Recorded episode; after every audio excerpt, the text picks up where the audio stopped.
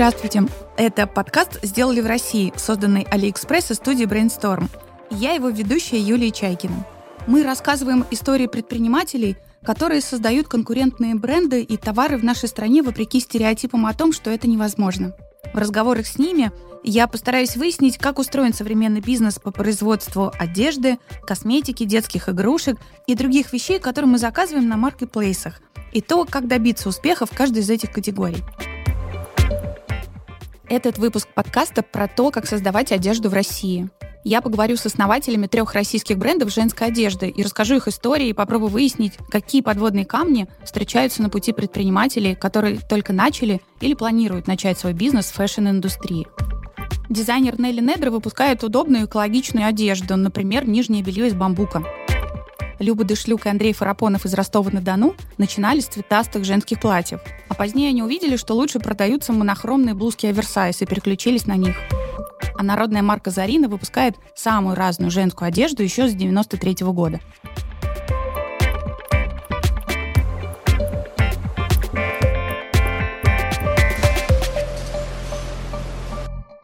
Мы не просто подбираем ткани там по составу, мы в прямом смысле очень много их трогаем, мы их носим, пытаемся запомнить, вот какие ощущения это может дать. Это голос дизайнера Нелли Недре. Ей важно, чтобы одежду ее бренда производили и продавали этично, с любовью к людям и природе. Она разрабатывает белье и домашнюю одежду из натуральных экологичных материалов. У нас там в октябре выходит линейка белья, которая сделана из ткани с бамбуком. И мы понимаем, что нам важно вот это вот, что это и более экологичная ткань, что она тактильна, ну просто, ну это прям такое, как будто ты надеваешь что-то невесомое и очень тактильное, как будто белье тебя обнимает или как будто бы его вообще на тебе нет. Нелли училась на дизайнер одежды в ВУЗе, а после учебы устроилась на работу в российский бренд, у которого были фабрики в Китае. Три года она работала наемным главным дизайнером и часто посещала китайские производства. Эти огромные фабрики открыли ей глаза на то, как на самом деле создается большая часть одежды в мире, с привлечением детского труда и громадным объемом остатков материалов, которые приходится потом утилизировать. В то же время Нелли очаровала магия производства, и она стала мечтать запустить собственный бренд, где люди создавали бы одежду с удовольствием и бережно относились к природе. На самом деле Нелли не собиралась быстро притворять свою мечту в жизнь. Она накопила 200 тысяч рублей и собиралась их потратить на долгий отпуск на Бали. Но судьба повернулась иначе. Но я на тот момент общалась э, с знакомыми дизайнерами, они говорят, слушай, у нас вот есть э, помещение 12 метров, может, купишь машинки и начнешь свое дело? Я подумала, а почему бы нет? И как бы вот у меня были эти 200 тысяч, я еще взяла 80 тысяч кредита на то, чтобы купить оборудование. Через два месяца эти деньги закончились, там один магазин не выплачивал мне деньги, потому что у меня не было с ними подписанного договора, а у моего поставщика кончились ткани, и мне пришлось взять еще кредит 300 тысяч. Итого у меня получилось, что вот первый старт такой, он сформировался, это было где-то 500 тысяч рублей, из которых большая часть это были кредитованные деньги, притом я на тот момент уже уволилась с работы, и я не понимала, то есть у меня было такое состояние, что у меня не было денег вообще, и мне каким-то образом одобрили этот кредит. Так сложилось, что из того, что тогда появился Инстаграм, я в Инстаграме начала писать про то, как работает моя студия, но люди стали через Инстаграм по геолокации находить мою студию и приходить ко мне в гости. И они говорили, вот, мы прочитали у вас пост и хотели зайти, можно ли купить здесь худи, которую вы шьете. Я говорю, ну, давайте. И потихоньку мы начали расти. У нас там сначала был какой-то просто уголок с ширмой, где люди покупали одежду, и я не понимала, как, почему они приходят. Плюс мы находились в центре, но нас было не просто найти, там нужно было пройти через проходную, по дворам, подняться на этаж. Ну, то есть это было для меня просто удивлением, что люди проходили какой-то сложный квест, чтобы купить мою одежду персонально у меня. От крошечной комнаты с одной швейной машинкой и трех человек в команде, включая саму Нелли, за три года бренд Недре вырос до офлайн магазина в Питере и Москве, коллективов 25 человек, половина из них работают на производстве. Бизнес Нелли — это отражение ее личных идей, вкусов и запросов. Она начинала в 2014 году с худи свитшотов без логотипов в черно-белой гамме. Тогда в России повсеместно продавали пеструю одежду с принтами. А Нелли самой очень хотелось носить одежду, которая бы не привлекала внимания. Когда она увлеклась йогой, то запустила линейку удобной одежды для йоги. А во время пандемии люди стали обращать больше внимания на удобные вещи, в которых можно ходить и по дому. И Нелли пошла в эту сторону. Я по факту делала одежду для себя и молодежной прослойки, с кем я общалась. И это создало такой пул первых постоянных покупателей. Но ввиду того, что бренд личный, я развивалась, мой стиль менялся, интересы менялись. И вот, допустим, там в 2018 году, если я не ошибаюсь, э, я начала более активно заниматься йогой, то есть я к ней приходила и уходила, и тут у меня случилось такое, что я поняла, что вот мне нужно, а, мне не хватает медитации, а, мне не хватает йоги в жизни. И я поехала в Индию, и с этого, собственно, начались такие серьезные изменения меня как личности. И, собственно, я начала ездить много на различные ретриты, в какие-то поездки, связанные вот с, а, с аскезой, с медитацией, с психологией. И я поняла, что у меня не хватает какой-то вот изначально мне не хватало какой-то бланковой одежды, а тут я поняла, что мне не хватает очень удобной тактильной одежды для йоги, потому что зачастую она делается как спортивная, и она не из натуральных материалов. Да, и достаточно сложно было найти там одежду для йоги из хлопка или какой-то костюм комфортный, чтобы путешествовать, чтобы он тоже был а, максимально мягкий, такой, как заботливый, не знаю, комфортный. А потом переломный момент, на самом деле, случился в пандемию, потому что очень много людей оказались дома, и возникла сильная потребность э, в комфортной домашней одежде, или, допустим, действительно очень много людей намного больше стали заниматься йогой, чтобы там справиться со стрессом, а, чтобы двигаться дома, пока мы сидим а, на карантине. И у нас стал небывалый всплеск, и на данный момент э, одежда для йоги у нас в линейке — это половина оборота бренда, да, то есть она пользуется большой популярностью, Героини Forbes Woman предупреждали меня и раньше, а потом я убедилась и на собственном опыте. Рано или поздно любой бизнес встречается с испытаниями, которые могут уничтожить даже самое ловко просчитанное и благое дело. У Нелли таких кризисов было три. Обвал рубля, полная пересборка команды и прошлогодний карантин — Тогда Нелли даже сама разводила свои заказы. К сожалению, в России производство одежды очень сильно зависит от курса доллара и евро, потому что все материалы у нас импортные. В России практически не производят материалов, тем более, э, скажем так, пригодных для одежды нашего сегмента. И там, когда я начинала свой бренд в 2014 году, был очень сильный скачок курса доллара в два раза. Я помню, что это был сложный момент, но опять-таки он помог нам потом сильно вырасти. Я вообще всегда считаю, что все сложные моменты — это точка роста. Надо просто их пройти, и как бы рынок, он зачищается, и потом бренд может выйти. Были моменты, когда у меня решили уйти все продавцы в Москве, и мне пришлось поехать в Москву и месяц там самой в магазине работать, пока я набирала новую команду. И это был такой сложный период. В какой-то момент я в Москву переехала, потом у меня был год, когда я очень много путешествовала, потому что я там ездила те же самые ретриты или ездила на обучение за границу, и при этом пыталась удерживать еще бизнес в двух городах. И потом так получилось просто идеологически, что я поняла, что я хочу закрыть магазин в Москве на зимний период и открыться весной. И это вот как раз был момент пандемии, а, что мы закрыли магазин, хотели открыться в марте на новом месте, но случился карантин. И тогда тоже как бы это был вот следующий такой сложный период, когда мы как бы и так закрыли, можно сказать, там половину бизнеса, случился карантин, и нам пришлось закрыть магазин, который был в Питере, просто потому что все сидели. А, на месяц а, там выходило только один сотрудник на производство, я сама развозила заказы. И мы вот только сейчас раздали все долги по арендам, там начали закрывать кредиты, потому что на момент э, вот пандемии все равно у нас э, были очень большие потери, но мне супер повезло, у меня очень хорошие отношения и с арендодателем магазина, и с производством, и мы просто договорились с ними, да, то, что вот сейчас у нас сложный период, но мы обязательно выплатим э, все издержки, которые накопятся.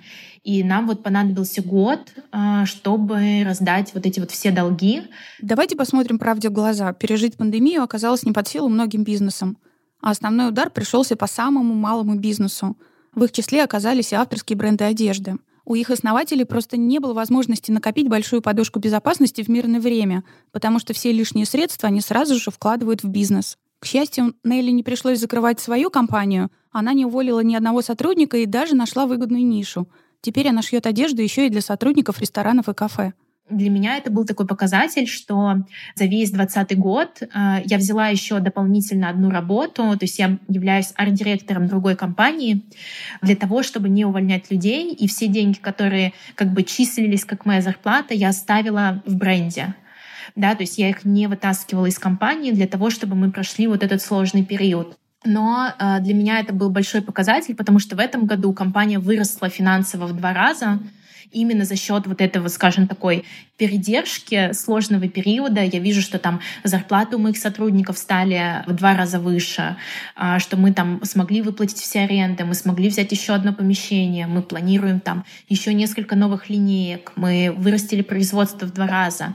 И для меня это, конечно, гигантский показатель. Вот это вот прохождение сложного периода, это в моменте было очень сложно, а в результате это получилось очень классно. В продвижении бизнеса Нелли большое значение имеет Инстаграм, где она подробно рассказывает о работе, ее лекции и мастер-классы. Социальная активность помогла Нелли в самом начале, когда люди искали ее крошечную мастерскую, чтобы зайти в гости, и во время пандемии, когда заказчики приходили к ней сами. Дизайнер и сейчас предпочитает развивать личный бренд и делиться своими ценностями стиля в одежде.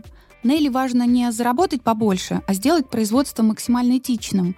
Поэтому она сознательно использует только те каналы дистрибуции, в которых можно контролировать все самой. Очень часто какие-то бренды идут в маркетплейсы, потому что они где-то разместили заказ, и у них там, они понимают, что 50 будет стоить единиц столько же, как 100, 50 они могут продать, у них есть аудитория, а 50 еще продать сложно. И они отдают их на маркетплейс на более там а, сниженных условиях то у нас другая история. Мы делаем столько, сколько нам нужно. Нелли все время настаивает, что главная ценность ее бренда — это устойчивость.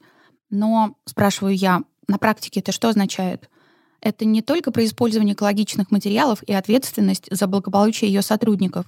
Это еще и про отказ от идеологии одноразовой одежды. Сейчас у нас там больше, я бы сказала, уклон именно вот в устойчивость.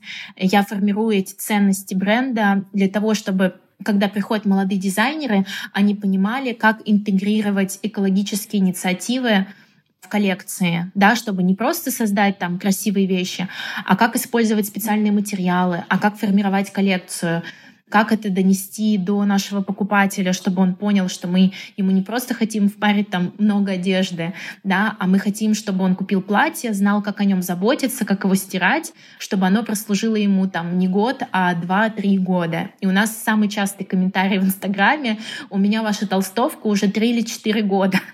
И мы думаем, блин, мы работаем, скажем так, против себя в какой-то степени, потому что у нас очень часто покупатели носят по много-много лет нашу одежду. Но ввиду этого они же и возвращаются, и у многих там есть половина гардероба, собранного из нашего бренда. В прошлом году бренд Недра выпускал от 500 до 1000 изделий в месяц, а сейчас уже порядка двух с половиной тысяч. Даже такой локальный бизнес переживает любые трудности, если люди, которые в нем работают, любят свое дело. А Нелли продолжает собирать команду своей мечты. Недавно она, кстати, разделила управление компанией со своим молодым человеком. У следующих наших героев подход к бизнесу принципиально другой. Они не дизайнеры, практически не вникают в производство, но при этом делают не менее успешный бизнес в этой сфере. Я тот человек, который, например, всегда сам уходил э, с работы, э, я имею в виду увольнялся, а вот Андрей как раз тот человек, который... Да, э, Люба хочет сказать мою отличительную особенность в том, что э, мне 29 лет, и за 29 лет меня уволили из всех мест, где я только работал. Это Люба Дышлюк и Андрей Фарапонов из Ростова-на-Дону.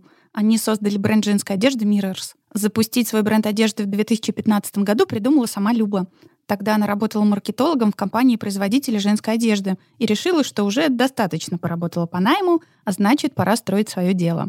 На старте у нее было 30 тысяч рублей. Ткань я покупала в розничных магазинах. Сейчас вот предприниматели меня поймут, угу. что так делать не нужно. Но, тем не менее, я просто не знала, куда идти. И, естественно, мне не нужны были большие объемы. И вот я вот так сделала, условно говоря, с... не я сделала, я не шью, я как менеджер работаю.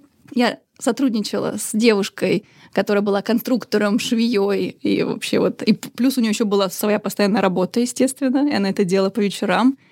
И вот мы с ней вот так вот пытались ну, в ее свободное время создавать вот эти вот первые образцы, которые мы потом с помощью Андрея отфотографировали, потому что Андрей работал в то время фотографом, и он очень сильно помогал. Вот. И мы разослали вот наш вот этот лукбук с пятью образцами, не шучу, угу. э, по всем шоурумам российских дизайнеров. Из шоурума сразу же пришел ответ. Тогда ребятам пришлось шить небольшую партию платьев, а для этого нужно было уже производство. Так и появился их бизнес, а потом бренд начал расти, моделей становилось больше, продаж тоже, и сейчас Mirrors — это уже 15 человек.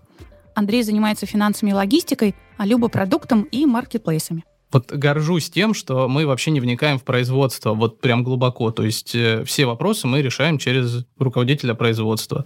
То есть я к своему стыду, с другой стороны, не совсем знаю, как какие-то строчки называются, что такое кокетка там и прочие вещи. Вот я в этом очень сильно плаваю, потому что все эти операции и все, все эти вопросы решает руководитель производства. И у нас за, тоже за столько лет ну, какие-то вот нюансы и проблемы были, ну, тоже можно по пальцам руки пересчитать. Сначала Люба и Андрей продавали одежду Mirrors в шоурумах, но когда продажи начали падать, поняли, что пора создавать свой интернет-магазин. На тот момент ассортимента для большого полноценного сайта у них не хватало, поэтому они решили попробовать продавать через Marketplace. В 2017 году предприниматели вышли на Marketplace, который специализировался именно на одежде. Казалось бы, единственно верное решение, но на практике первая проба вышла неудачной из-за большой комиссии. Он, э, в принципе, специализируется на одежде, ну и, соответственно, мы подумали, ну это точно то, что нам нужно.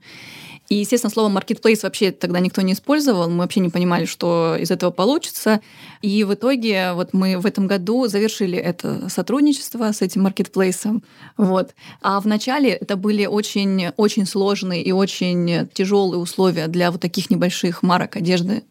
Мы э, в итоге не заработали ничего очень высокий процент, плюс, э, вот чтобы вы понимали, вот как это все начиналось, мы платили этому маркетплейсу комиссию за заказ, не за продажу. А выкуп у одежды, которую можно примерить и отказаться, порядка 30%.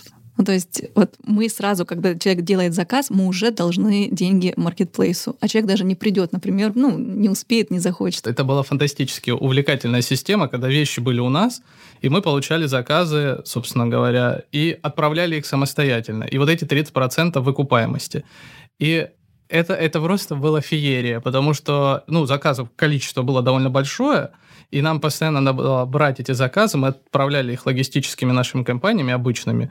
И кроме того, что люди просто не выкупали или не приходили, или выключали телефоны, у нас еще были проблемы с логистическими компаниями. То есть вещи заказывали в какую-нибудь очень отдаленную деревню, куда машина ездит раз в две недели, и вот в этот раз водитель заболел, и все, и машина не едет. И такое происходило просто постоянно. Это цыганский бизнес, как ты это называешь, что просто покатали вещи, потратили деньги, еще мы вообще ничего не заработали, мы реально остались просто в огромном минусе. Но Люба и Андрей не разочаровались в маркетплейсах в целом, они вышли на другие площадки, и, как показало время, они только выиграли. Теперь 99% их выручки — это продажи через маркетплейсы. Правда, они не рискуют складывать все яйца в одну корзину, то есть работать только с одной площадкой. В том числе и поэтому недавно ребята начали продавать через AliExpress. Один из больших плюсов AliExpress в том, что они работают с Почтой России. Как бы звучит не очень, но с другой стороны это э, круто, потому что у них есть пункты выдачи в самых отдаленных регионах, и у нас был первый заказ на AliExpress – с Чукотки, по-моему. Вот там точно нету ни, никого вообще, кроме Почты России и Алиэкспресса. И плюс люди, которые заказывают на Алиэкспрессе, они привыкли к долгим ожиданиям, то есть по две недели ждать вещь вообще без проблем. И это очень удобно. То есть мы отгружаем и ждем, когда вещь придет, и человек абсолютно счастлив и доволен получить ее. Поэтому AliExpress в этом плане нам очень понравился. Но в чем прелесть маркетплейса? Как раз-таки в том, что no-name бренды могут показаться большой аудитории и быть купленными вот этой же аудиторией. В этом и э, смысл существования маленьких брендов на маркетплейсах. И пока есть эта возможность, пожалуйста, пользуйтесь ею, потому что, возможно, она как-то изменится. И как раз-таки вот, если говорить вот про обороты и про узнаваемость, я заметила такую закономерность, наверное, со временем можно заметить о том, что люди пробуют твой товар в начале. Им не важно, какой бренд. Им понравилась фотография, им понравился, наверное, что для кого важно. Они познакомились с твоим продуктом, и если он действительно хороший, они уже запомнят его, они вернутся и посмотрят, а что там новенькое. И вот таким образом, может быть, по крупицам, но все равно узнаваемость какая-то на маркетплейсах возможна ее возможно взращивать. Но это, конечно, так, очень такой длительный путь. Мы развивали Инстаграм. Мы, э, ну, конечно, как и все, продвигались в интернете через Яндекс Директ, через Google, и ну, какие-то очень такие небольшие результаты получали. Но они никак, никаким образом не, невозможно их сопоставить с тем, какой трафик генерирует Marketplace. Правда такова, что люди чаще идут, но самый удобный для них Marketplace, и идут они не за брендом, а за товаром. Поэтому, если вы хотите продаж, если вы хотите развиваться и расти, смело выбирайте маркетплейсы. А наши герои Люба и Андрей пользуются складами маркетплейса, расположенными в разных регионах. Андрей занимается логистикой, вот он, он немножко седой из-за этого. Да, это большая проблема, связанная с логистическими вот этими всеми перетрубациями, потому что вещи из Ростова, если мы отправляем обычными транспортными компаниями, идут плюс-минус 7 дней до ключевых складов. Ну и это вот на пути, ну, за эти 7 дней может все что угодно произойти, и мы вот работаем уже столько лет, и с транспортными компаниями мы воюем до сих пор. Вот сегодня в 7 утра проснулся, чтобы позвонить и узнать, где груз. И это, безусловно, грустно и печально, но пока в Краснодаре есть отделение, куда можно сдавать других маркетплейсов. А в Ростове, к сожалению, пока нет. Поэтому мы вот с этим довольно сильно мучаемся. А что касается, как мы определяем, что мы будем отгружать, мы грузим просто все, что сшили. Мы, конечно, внутри контролируем, что вот этих больше вещей, вот этих чуть-чуть меньше, но в целом у нас почти как у Тойоты, знаете, под ноль все уезжает всегда. Предприниматели постоянно ищут подходящие по цене и качеству ткани, но отыскать такие сложно. Даже когда Люба и Андрей отправляют поставщикам образцы, в 9 из 10 случаев им присылают другую ткань. Мы в начале года по одной цене ткань закупали, потом она увеличилась чуть ли не на четверть по цене, и пришлось пересчитывать себестоимость и так далее. Мы все время в поиске ткани, и это большая проблема, потому что у нас есть приблизительно та ткань, которая нам нужна, вот представление о ней, и даже есть образцы этой ткани. И мы все время отправляем эти образцы поставщикам и говорим, нам нужно это. Нам говорят, сейчас будет, вот сейчас то самое приедет. И вот в 90% случаев приезжает не то. Хотя нам все время клянутся, что это оно. И это происходит очень часто, и мы много ткани отбраковываем, которая ну, не подходит нам. Ну и, собственно, мучаемся тоже из-за цены.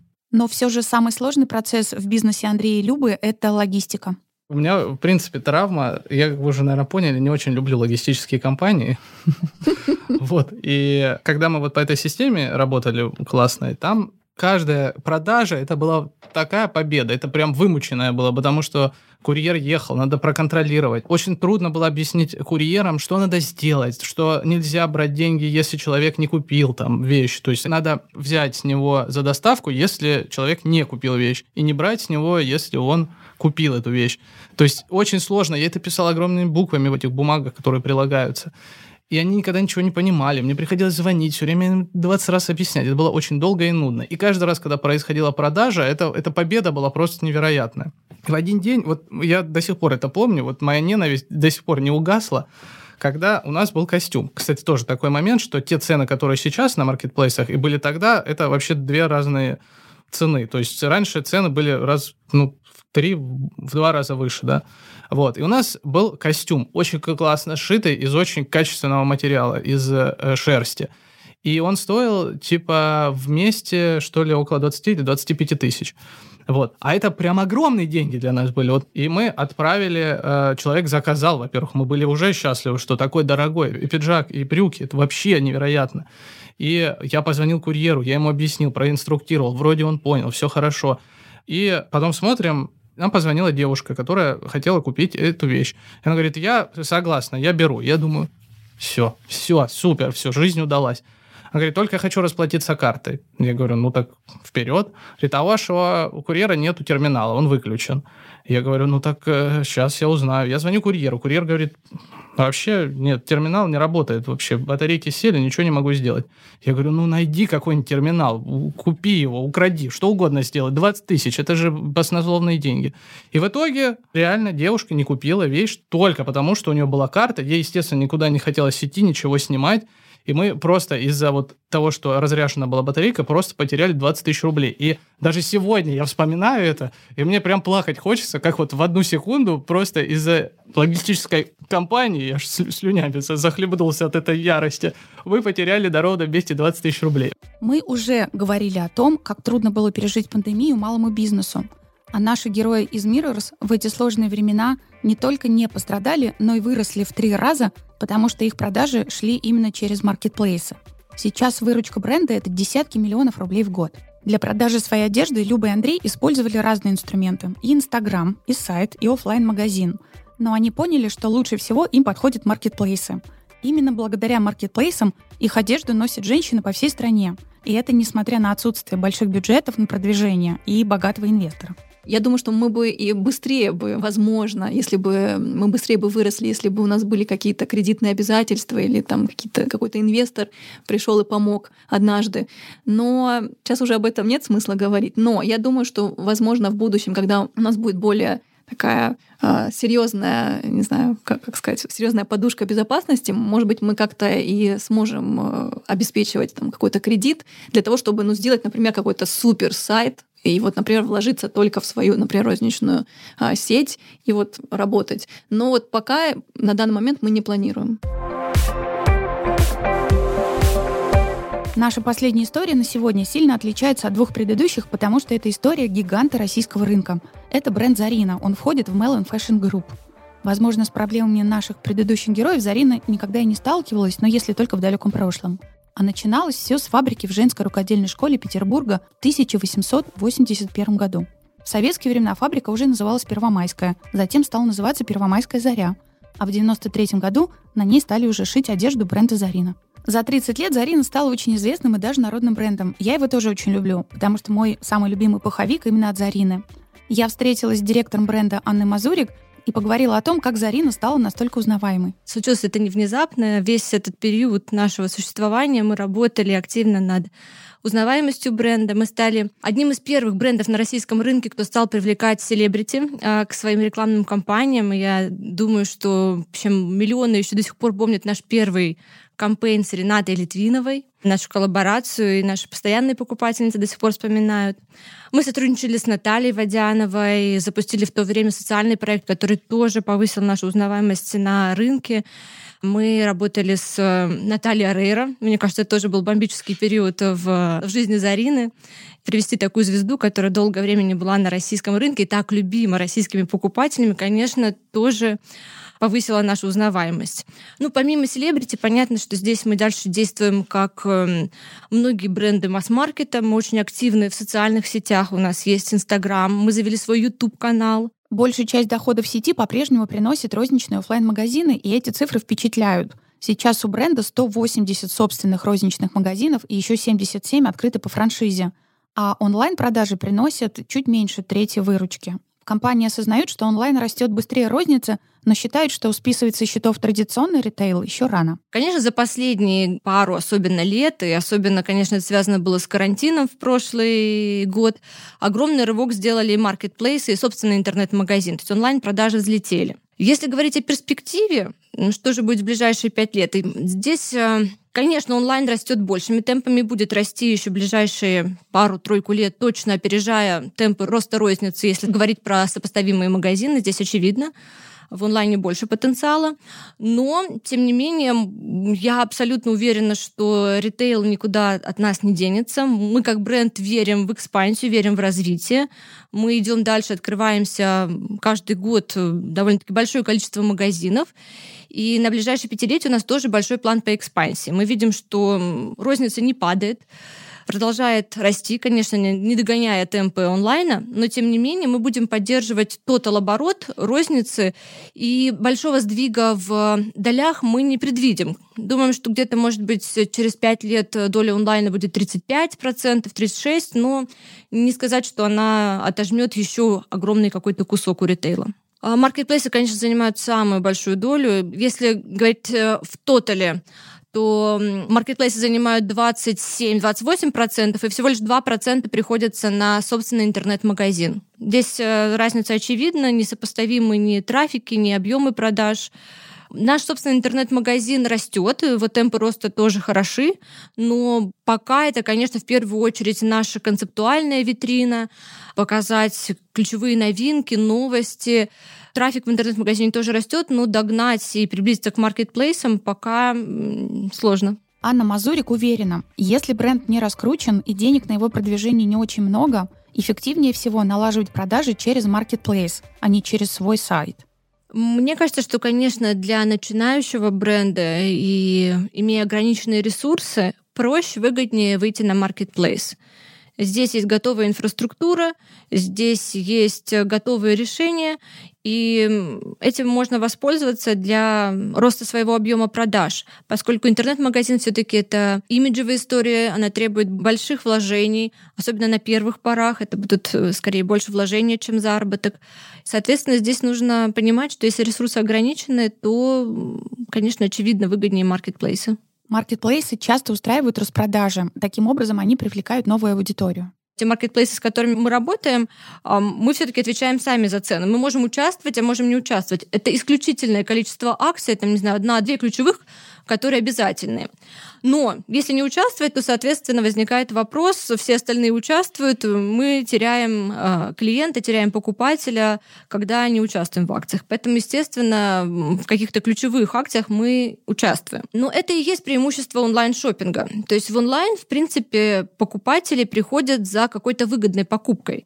Онлайн несет какой-то риск. Ты покупаешь без примерки, ты покупаешь не потрогав, не поняв до конца, подойдет тебе эта вещь или нет. Это определенный риск. И на это идут покупатели, ориентируясь на какую-то выгодную цену, на какую-то скидку, на какую-то акцию.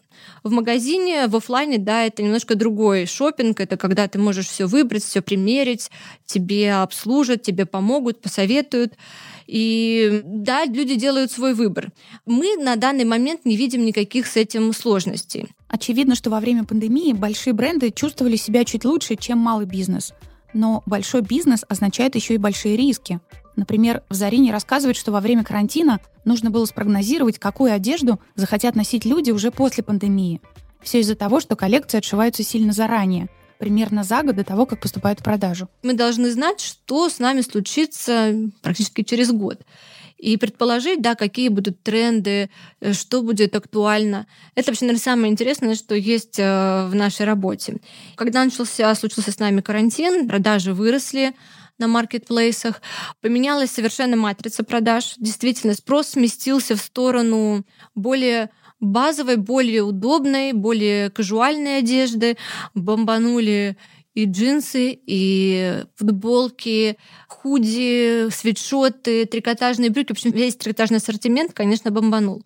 А мы уже в это время практически заказывали коллекцию следующего года и заказывали ее еще по предыдущим нашим предположениям о том, что у нас всегда была довольно-таки большая в бренде доля а, костюмной группы, такие, скажем, платья, костюмный ассортимент, жакеты. И даже в весенне-летнем сезоне это, конечно, всегда было актуально, и платья. И здесь нам нужно было предположить, что же будет спустя год. Карантин только начался, закончится карантин, захотят люди наряжаться, или они все-таки останутся вот в этой уютной домашней одежде. И мы тогда вот сделали предположение, что все-таки мир уже не вернется, наверное, в тех объемах, а, не откатится никогда назад. И люди поняли, что такое удобно, что такое комфортно. А, удаленка, наверное, тоже с нами в той или иной степени на очень долго, если не навсегда. И мы, конечно, пересмотрели полностью продуктовую матрицу. Она у нас и сейчас отличается от офлайн матрицы практически в два раза по широте ассортимента. И, конечно, эти два раза, вот эта вторая половина ассортимента, она полностью ушла на вот эту кажуальную одежду. Мы запустили благодаря карантину две новые линейки. Мы запустили домашнюю одежду, которая будет в полном объеме и очень объемно представлена только на онлайн-каналах. В рознице это будет ограниченная серия. И спорт, который тоже очень успешный, бомбанул, и сейчас продолжается. Вышла новая капсула, она тоже очень успешно торгует.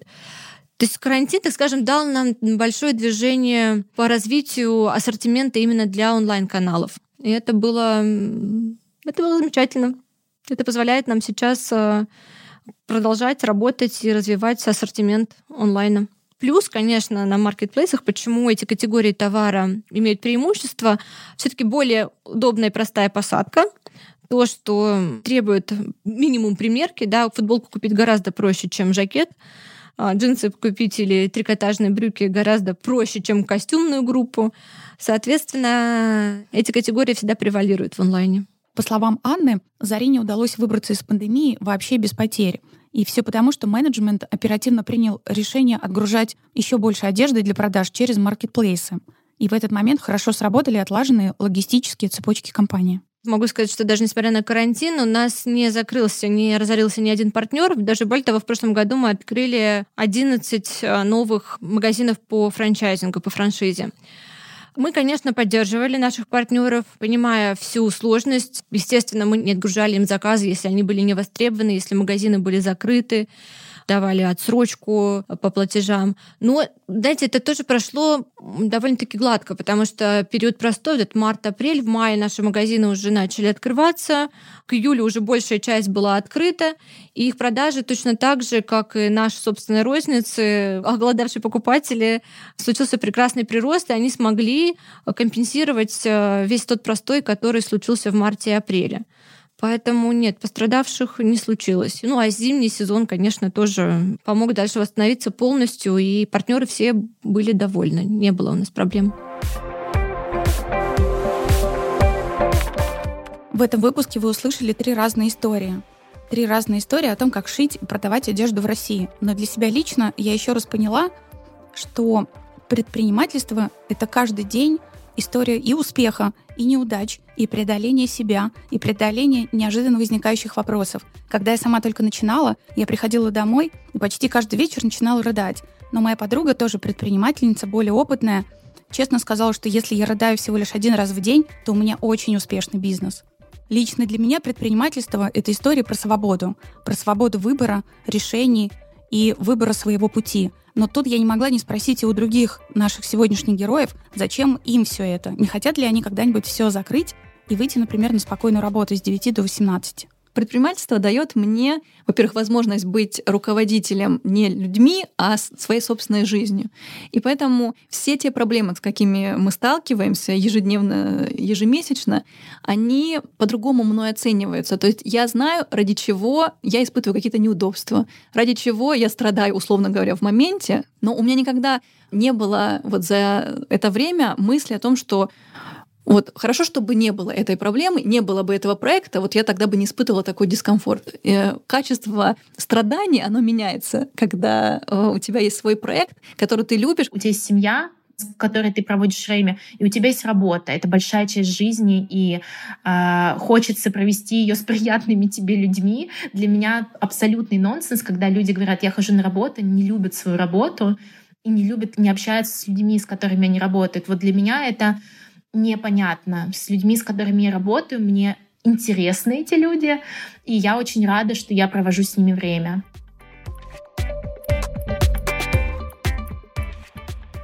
Вы слушали подкаст «Сделали в России», созданный Алиэкспресс и студией Brainstorm. Надеюсь, вам было интересно. А чтобы больше людей узнали истории наших героев, напишите свой отзыв, поставьте оценку в Apple подкастах и поделитесь ссылкой на выпуск в социальных сетях. Это очень помогает нашему подкасту расти и развиваться. А благодаря вашим отзывам и оценкам об историях наших смелых предпринимателей узнает еще больше людей.